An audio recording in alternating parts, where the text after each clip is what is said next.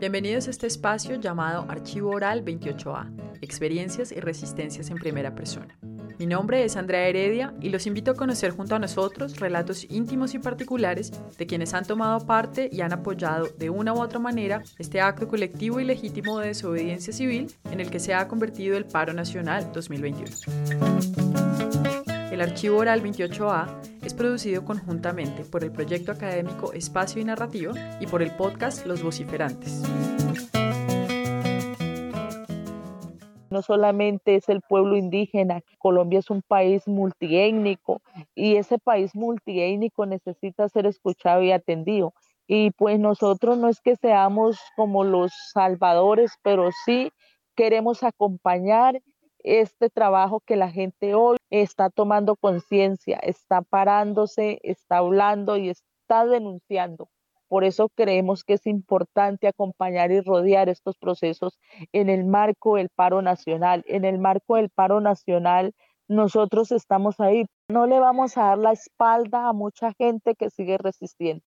El relato que compartimos el día de hoy en la voz de Anadeira nos habla de los itinerarios de resistencia, reconocimiento y solidaridad de los pueblos indígenas en Colombia y de la manera en que la práctica ancestral de resistencia, unidad y armonía para la defensa de la vida, que constituye el recorrido territorial de la Guardia Indígena, más conocido como la Minga, ha cruzado caminos con las movilizaciones del paro nacional en Cali, con la intención de acompañar y rodear este proceso y contribuir a salvaguardar la vida y los derechos colectivos. Mi nombre es Ana Deida, pertenezco a un territorio indígena de acá del norte del Cauca.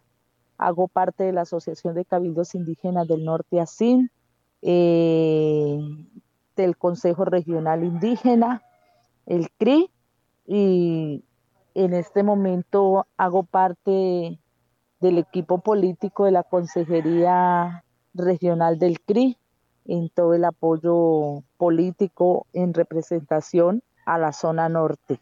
Soy una mujer indígena, en NASA, he trabajado con varios procesos aparte de ser indígena, he trabajado con comunidades eh, afros, campesinas, con mujeres y jóvenes en el tema de resolución de conflictos, también en el tema del Consejo Territorial Interétnico del Norte del Cauca, donde estamos cinco organizaciones, donde hace parte ACON, ASIM, PCN, ANU, PUSOR, Marcha Patriótica. Dentro de esta construcción de procesos del movimiento indígena, eh, nos hemos caracterizado por tres elementos. Uno, el tema de la unidad. Dos, el tema de la resistencia y tres, el tema de gobierno propio eh, marcado en las autonomías de los pueblos indígenas. Eh, unidad, tierra y cultura. Desde ahí hemos venido haciendo una lucha histórica. Nuestra lucha como movimiento indígena es una lucha histórica.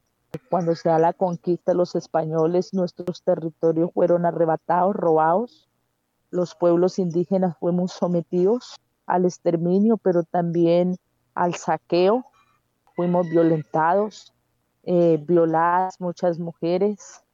Dentro de la historia, nuestros territorios no nos los robaron, nos los quitaron. Mucha gente se enterró con sus riquezas, otros se escondieron y otros fueron asesinados y masacrados dentro del proceso de la lucha del movimiento indígena. Eso fue, conllevó en que unos se enterraran, unos caciques se enterraran con sus riquezas para no ser eh, rendidos y entregados. Otros se escondieron en las selvas amazonas bien profundo, eh, por eso todavía existen culturas de que no, no han salido al espacio de la civilización porque todavía se siguen escondiendo a través de toda la situación que hoy todavía vive el país. Y otros pues fueron asesinados, como también muchos de los que hoy estamos al frente de estos procesos seguimos siendo señalados, pero también sigue habiendo una persecución enorme en el saqueo y en el exterminio y el señalamiento frente a, toda la agresión que ha tenido el movimiento indígena en su lucha. Eso también nos ha llevado a, a resistir, pero también a salir a exigir nuestros derechos como pueblos indígenas.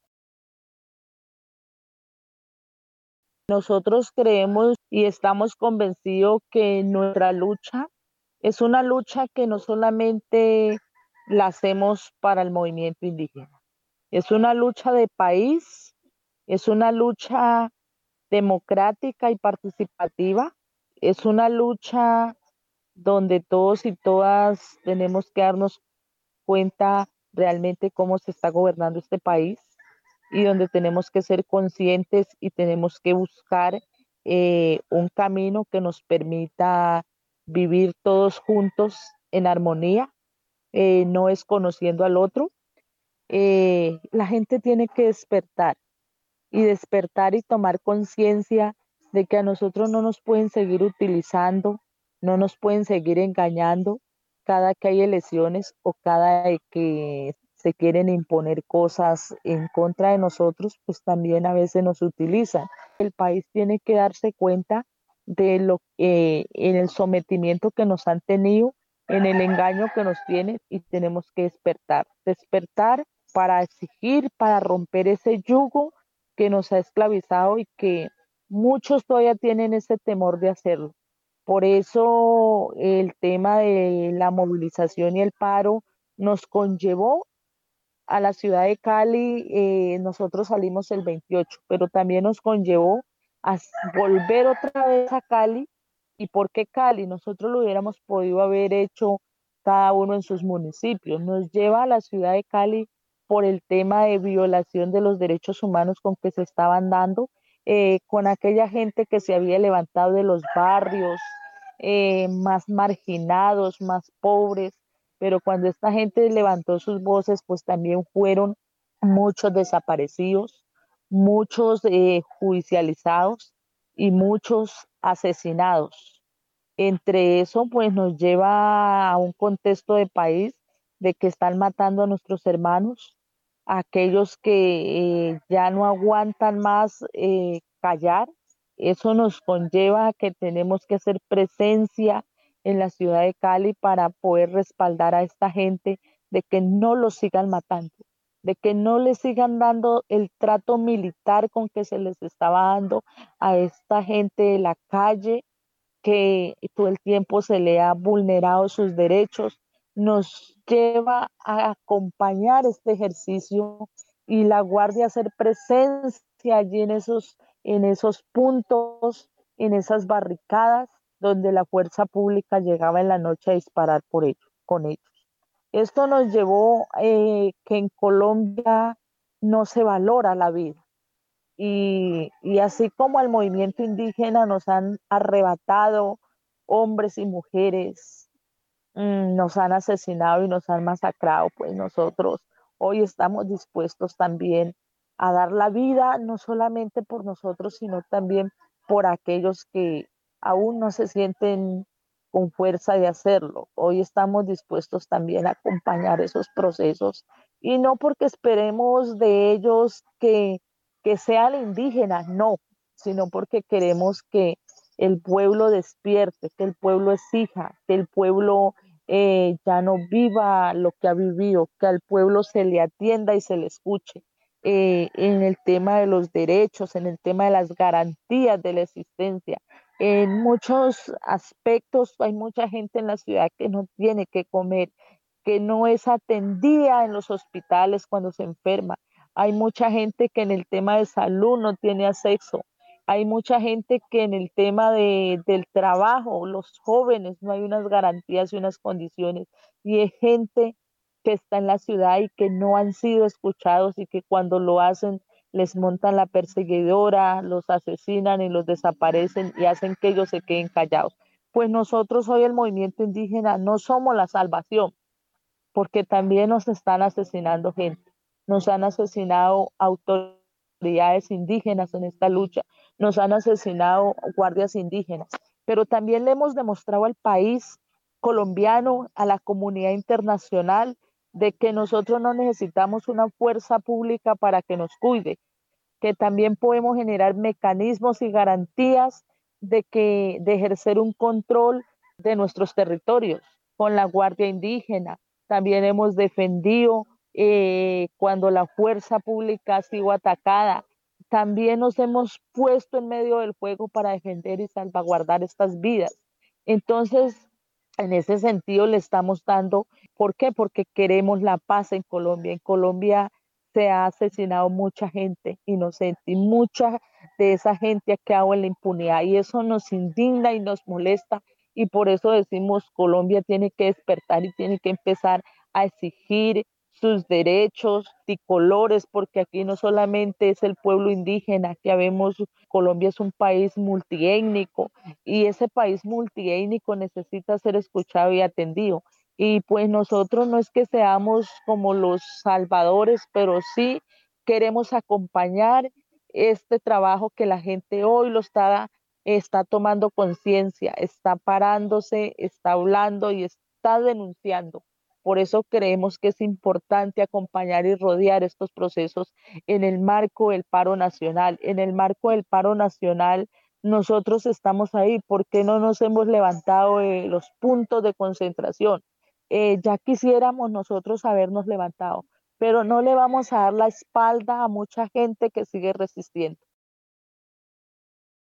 Así como nosotros nos hemos movilizado, exigir unos derechos en el tema administrativo, también nos hemos levantado en este año en dos ocasiones, eh, la minga de octubre y esta nos hemos levantado a la reivindicación de nuestros derechos.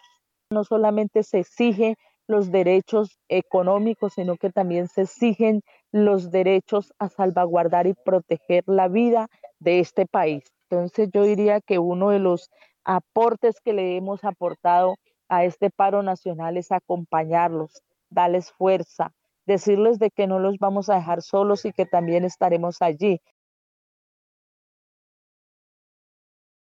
Yo quiero agregar es de que esta lucha y esta resistencia de lucha de poder popular y social multiétnica podría dar un resultado si lo hacemos de una manera consensuada, porque nos toca que consensuar muchas cosas en medio de la diferencia para podernos respetar, para podernos proyectar, pero también para hacer una resistencia eh, de lucha de poder popular eh, social sin armas, sin violencia.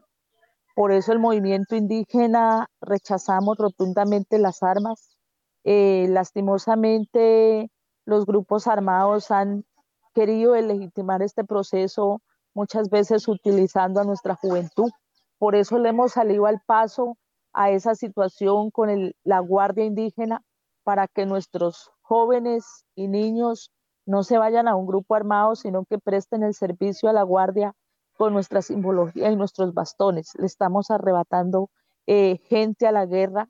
Por eso no estamos de acuerdo con que nuestros hijos se vayan a prestar el servicio militar, porque vemos de que la formación que dan las fuerzas militares es de Achepú para arriba y yo creo que a este país hay que concientizarlo y trabajarlo más democráticamente desde lo humano desde los derechos colectivos, territoriales y no desde la exigencia de mis derechos. Decirle de que podemos lograr la paz aquí en Colombia, pero no armándonos, armándonos sí de mucha voluntad, de mucha gallardía, de poder seguir defendiendo esta Colombia, que no se siga desangrando a través de, de la sabiduría y el conocimiento humano, no desde una empuñando un arma y un fusil para quitarle la vida al otro. Yo creo que no, este país está demasiado desangrado para seguir que se siga desangrando.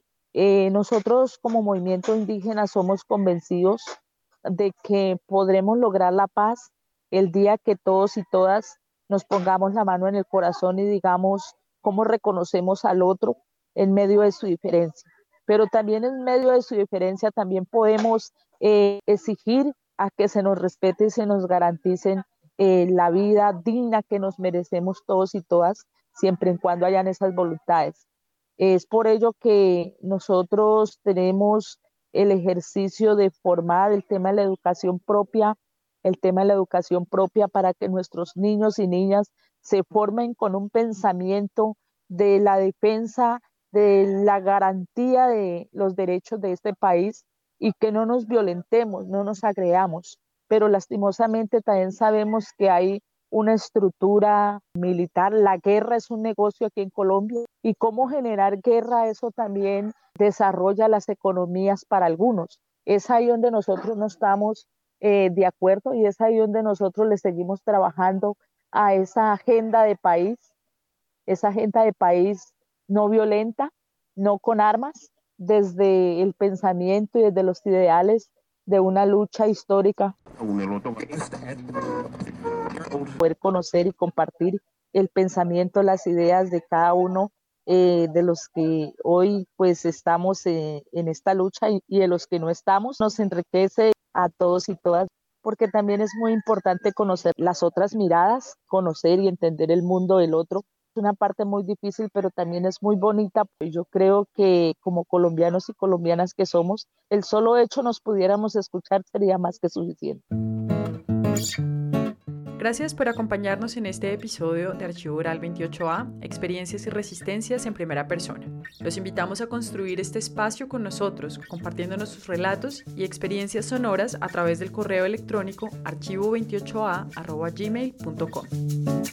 Queremos también mandar un saludo a los amigos y aliados que han contribuido a replicar nuestra convocatoria y han apoyado esta iniciativa.